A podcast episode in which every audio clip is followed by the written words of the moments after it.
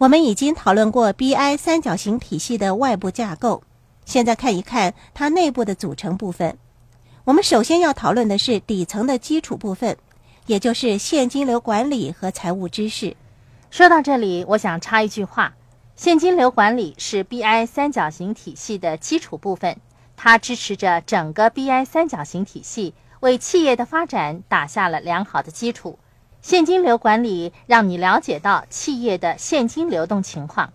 在现金流管理当中，还有一个很重要的部分就是时机。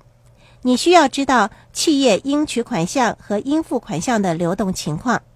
假设你从事出版行业，书籍出版之后，发行商就把书籍分发到全国不同地区的书店。就算是销售成绩很理想，你也得等上一百八十天，也就是六个月的时间，才能收到货款。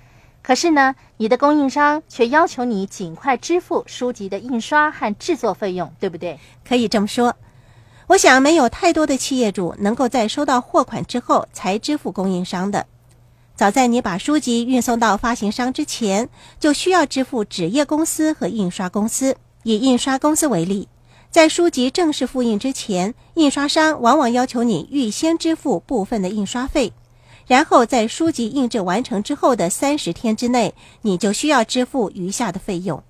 也就是说，你没有得到支付之前，就需要支付他人，还得等上六个月的时间才收取到货款。那么，整个现金周期可能长达九到十二个月。沙伦，这是一个很好的例子，你知道吗？数据显示。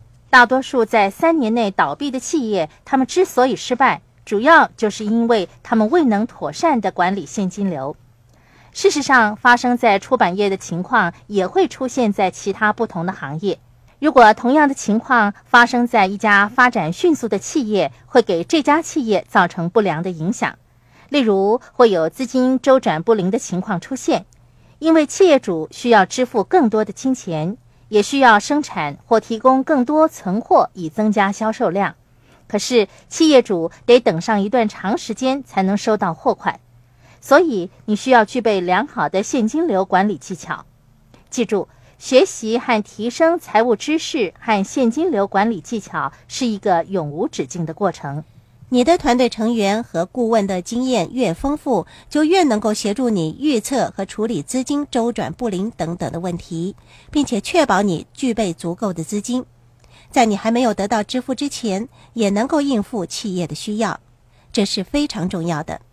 你可以参考一下我们在课程的第三个部分，第一百八十六页有关第六个步骤现金流管理的讨论。